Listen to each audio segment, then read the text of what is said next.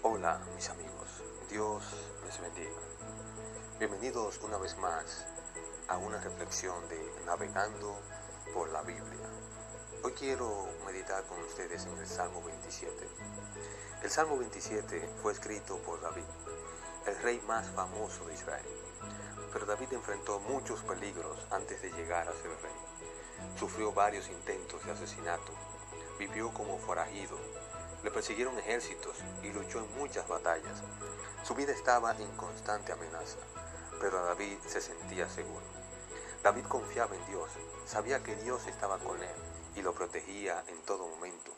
Por eso escribió el Salmo 27, que dice de la siguiente manera, El Señor es mi luz y mi salvación. ¿A quién temeré? El Señor es el baluarte de mi vida. ¿Quién podrá amedrentarme?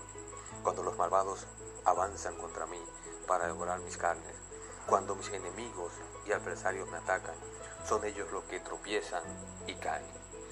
David enfrentó peligros muy grandes que serían difíciles de superar para cualquiera de nosotros o para cualquier persona.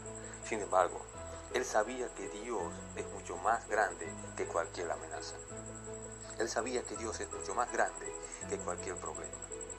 En los primeros versículos de este salmo, vemos la confianza total que David tenía en Dios, fruto de las experiencias de su vida.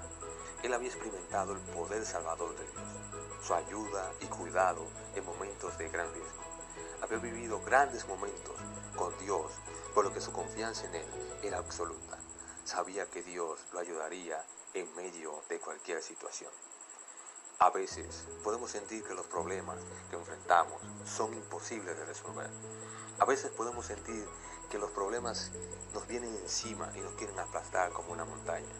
Todo, parece estar en contra nuestra, pero contamos con Dios, su presencia, su ayuda y no debemos tener miedo. Nada es imposible para Dios. Cuando Dios está con nosotros, podemos enfrentar ejércitos con confianza. En Dios tenemos un lugar seguro. Una sola cosa le pido al Señor, dijo David, y eso es lo único que persigo habitar en la casa del Señor todos los días de mi vida para contemplar la hermosura del Señor y recrearme en su templo. Amigo, amiga que me escuchas, en este momento reflexiona en este salmo.